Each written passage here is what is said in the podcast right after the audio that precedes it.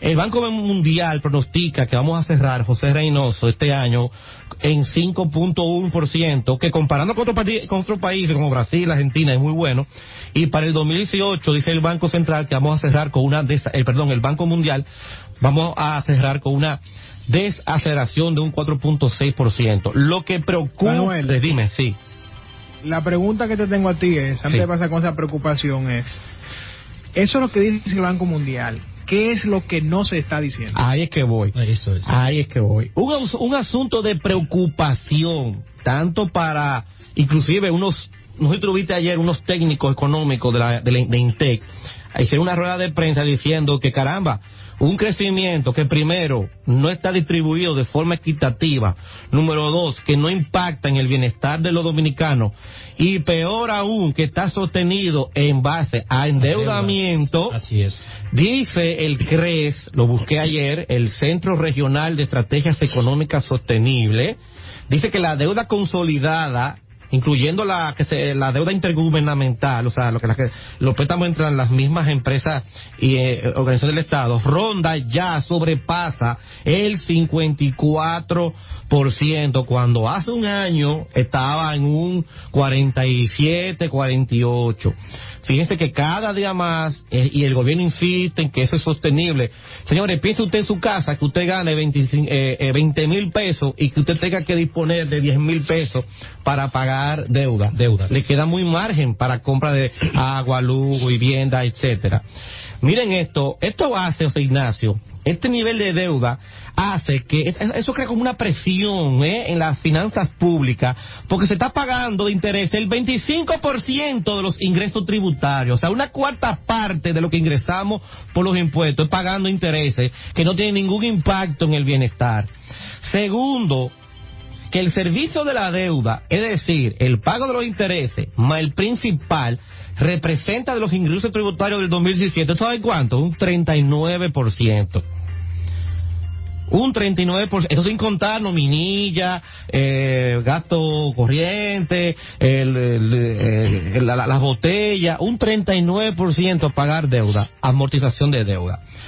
Pero dice Miguel Collado Di Franco, un economista también del CRE, que algo que preocupa es el alto nivel de informalidad que opera en la economía dominicana y que datos oficiales publicados recientemente en la encuesta de esta encuesta que se hace de laboral, Reynoso, dice que la informalidad, y esto es grave, José Ignacio, lo que voy a decir, dice que la informalidad laboral llegó a situarse en este 2017 en un 58.9%.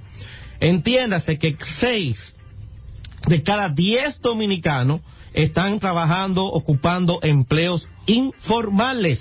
Un factor que, sumado a los bajos ingresos que hay en la parte formal, provoca esa falta, esa poca competitividad y que obstaculiza, obstaculiza la movilidad socioeconómica por eso que salimos en todas las encuestas, en todos los eh, eh, que hace, por ejemplo, el Banco Mundial, nos quemamos en productividad, porque si el 60% de los empleados de, la, y esto es increíble, el 60% de la, de la PEA, de la población económica activa, está en el sector eh, eh, eh, informal, y solamente se está registrando en las estadísticas el 40%. Estamos hablando de que el problema es mucho mayor de lo que realmente se nos está presentando, un asunto de suba y resta. Ahora, Manuel, si nosotros evaluamos el informe de Seara Hackton sobre el crecimiento de la economía dominicana en el 2017, él plantea 10 sectores y si lo digregamos nos daremos cuenta que no impacta. El primer sector que más creció fue minería. La minería, una empresa, una empresa barrigol, que sus beneficios se van fuera del país. Las, el segundo sector, la intermediación financiera. Los bancos no contratan gente. No contratan gente automáticamente. Al contrario. el tercer sector, la construcción. Todos sabemos quiénes son los que trabajan. ¿Quiénes son los constructores? No hay que decir. El cuarto, el, turismo. El turismo donde sabemos que los que el turismo genera eh, puede generar pero es muy esporádico pero es muy esporádico además los ingresos son muy limitados un sexto energía renovable se hizo algunas actividades, sobre todo la energía solar, como la agropecuaria creció un 6%. Es un dato que hay que revisarlo porque el ciclón nos eh, impactó significativamente en, el mes de septiembre. Pero déjame interrumpirte ahí. La agropecuaria crece. El séptimo factor sector es zona franca donde Zona Franca hoy en día ha tenido un repunte, pero sabemos el, el tercer, el octavo el call center, ah, okay, este call center. el noveno la telecomunicación. ¿Y tú sabes cuál es el 10, Manuel? El cine. Oh, claro. El cine representa el décimo sector que más creció durante el 2017. Wow, por los incentivos, hoy se llama. Y va a seguir creciendo. Hay fiebre por el cine y va a seguir, y va a seguir creciendo. El cine se, que se paga muy bien, ¿eh? Así la del cine paga muy bien. El problema del industria del cine. Y se contratan muchas personas. Yo que estoy muy involucrado, eh, eh, por, tengo amigos en ese sector. El problema es que todo el mundo quiere ser actor o director. Y el cine necesita guionistas, tramoyistas, maquillaje, o porque la gente cree no, todo el mundo quiere ser famoso, o director o actor. No, mi hermano, el cine necesita también otras eh, partes importantes que aunque no se ven, como el editor, sonido, maquillaje, son importantes. Entonces, si usted estudia el cine, no se meta ahí de, de, de actor, búsquese un, búsquese un trabajito como guionista, que hace falta muy buenos guionistas a nivel de cine. Mira esto, Ignacio. No quiero seguir, pero bueno.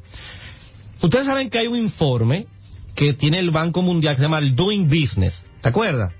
El Doing Business que tiene que ver con ambiente y clima empresarial, que aunque mejoramos cuatro posiciones, según el reporte, el del 2018, evidencia un deterioro en siete de los diez indicadores que componen este instrumento que mide el clima de inversión en el mundo. Este resultado muestra que el país necesita avances en materia de ambiente de negocios para generar mayores oportunidades de ingresos para la ciudadanía y para reducir la pobreza. Si nos vamos al índice de competitividad global, nosotros perdimos 12 posiciones, pasando de la pasando a ocupar el lugar 104. ¿Tú sabes de cuánto? De 137 países. Y ni me voy a detener, y ni me voy, porque a mí me da vergüenza decirlo, lo que pasó con las pruebas PISA de educación. Último lugar en, en matemática, último lugar en sociales, último lugar en naturales y último lugar en gramática.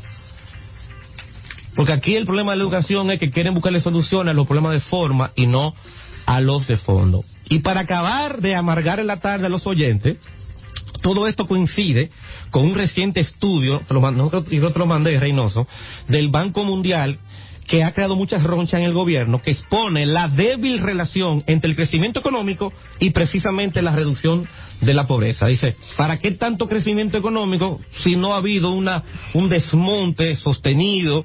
Con ese crecimiento no deben haber pobres.